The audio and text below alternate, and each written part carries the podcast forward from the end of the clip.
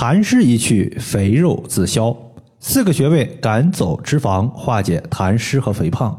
大家好，我是冯明宇，在这里呢，收到一位朋友的留言，他说：“冯老师，我报告一个喜事儿，我老公现在不仅晚上睡觉没有扯着嗓子打呼噜的情况了，并且从体重秤的体重来看，他的体重也比艾灸之前轻了有十三四斤。这一年。”功夫没有白费，谢谢老师。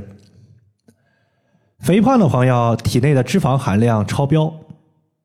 有人说胖人不怕冷，其实呀错了，胖人他比正常人更害怕冷才对。为什么这样讲呢？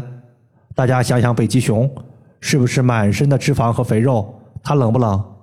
它是要用脂肪来抗寒，抵御外界寒凉。同理。我们自己体内的脂肪厚实，它也是为了避免我们体内的脏器受寒严重，为了避免脏器受寒怕冷而给自己穿上了一层厚厚的保护壳。所以说，胖人他是内在的脏器更寒，所以才有了大量的肥肉。这类患者，如果你想要清除肥肉，就必须要补阳气，化解痰湿。当你体内不再那么寒凉的时候，我相信你的肥胖就有解决的可能了。先说打呼噜，它和肥胖这两个问题可能都和痰湿有关系。今天反馈的这位朋友，他就是典型的阳虚体质，就是阳气不足。他在晚上吃完饭，尤其是吃完一碗稀饭，如果稀饭的温度比较凉，他当天就有可能会出现拉肚子的问题，甚至说。第二天早上醒来之后，会发现自己的舌头舌体比较胖大，其实这就是典型的体内水湿之气没有排出去。于是我就建议他可以艾灸。后来我告诉他艾灸的穴位之后，他发现自己早上起来之后舌体胖大的情况没有那么明显了，即使晚上吃点稀饭，也不会出现水肿腹泻的问题。最神奇的是，他发现自己以前睡觉爱打呼噜，现在居然不打呼噜了。我觉得这几种情况呢，和他最近艾灸的这几个穴位有很大的关系。首先，第一个穴位叫做阳池穴，字面意思就是阳气汇聚层的池水。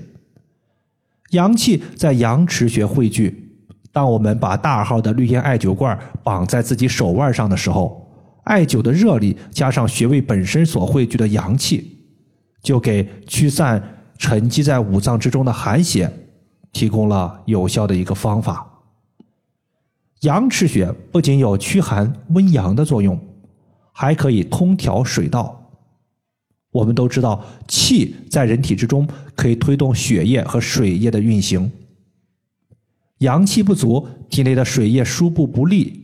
这些多余的水液就会以痰湿的形式闷在我们的肺里，很多朋友老感觉自己胸闷，或者说喉咙里边呼噜呼噜的，这些都属于是痰湿。到了晚上，如果你的痰湿没有化解干净，就容易出现淤堵气管，导致打呼噜的问题。因此呢，阳池穴它可以补阳气，减少痰湿在体内的堆积。这个穴位大概也就是在我们手背横纹的中点处。接下来我们还会用到阴陵泉穴和足三里穴，主要作用就是健脾利湿。打呼噜的人痰湿重，痰湿多了，痰湿淤堵呼吸道，导致呼吸不畅，出现打呼噜的问题。而且把体内的痰湿清了之后，你发现我们的三焦不淤堵了，脾胃运化功能正常了，胃口变好了。体重也不会再继续上涨了。也就是说，阳虚肥胖的人，他可以通过温阳、健脾、祛湿、化痰来健康的减肥。有些人呢，他可能会问，他们也试过类似的穴位和方法，但是效果不明显。我觉得可能是时间不够。一方面，我要求大家在艾灸时，如果你是艾灸罐或者是手持艾条。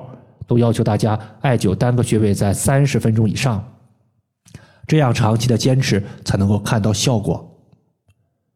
我们中医经常说的减肥，实际上它是改变自己的体质，这是需要时间的。比如说一年我们减少个十斤、十来斤，比较现实，也不容易反弹。根据合治内服的理论，我们可以取脾胃的和穴，也就是阴陵泉穴加足三里穴，来调理脾胃的气机，健脾益气、祛湿降脂。阴陵泉穴在找的时候，顺着小腿内侧骨由下往上推，推到膝关节后方，发现推不动了。在骨头弯曲的地方就是穴位所在。足三里穴，当我们屈膝九十度的时候，膝盖骨的外侧有一个凹陷，从这个凹陷往下三寸就是穴位的所在。中医经常说，肝主疏泄，脾主运化。想要彻底清除体内多余的垃圾痰湿，除了脾的运化之外，还要考虑到肝的疏泄。如果肝的疏泄出现问题，会直接影响脾的运化。以前有些朋友就只注重健脾，而忽视了疏肝，这也就是很多朋友在健脾的道路上减肥一直失败的原因。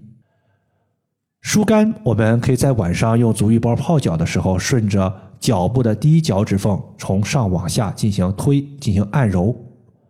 我们刺激的穴位在这里呢，主要有两个。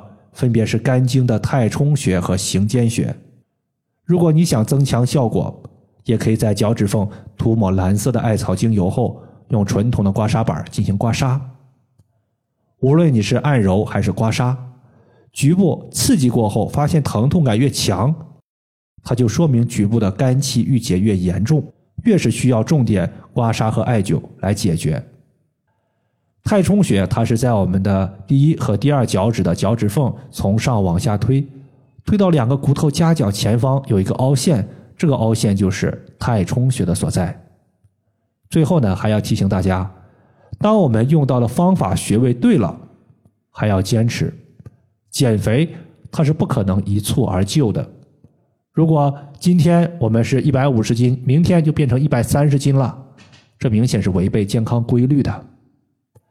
以上就是我们今天所要分享的主要内容。如果大家还有所不明白的，可以关注我的公众账号“冯明宇艾灸”，姓冯的冯，名字的名，下雨的雨。感谢大家的收听，我们下期节目再见。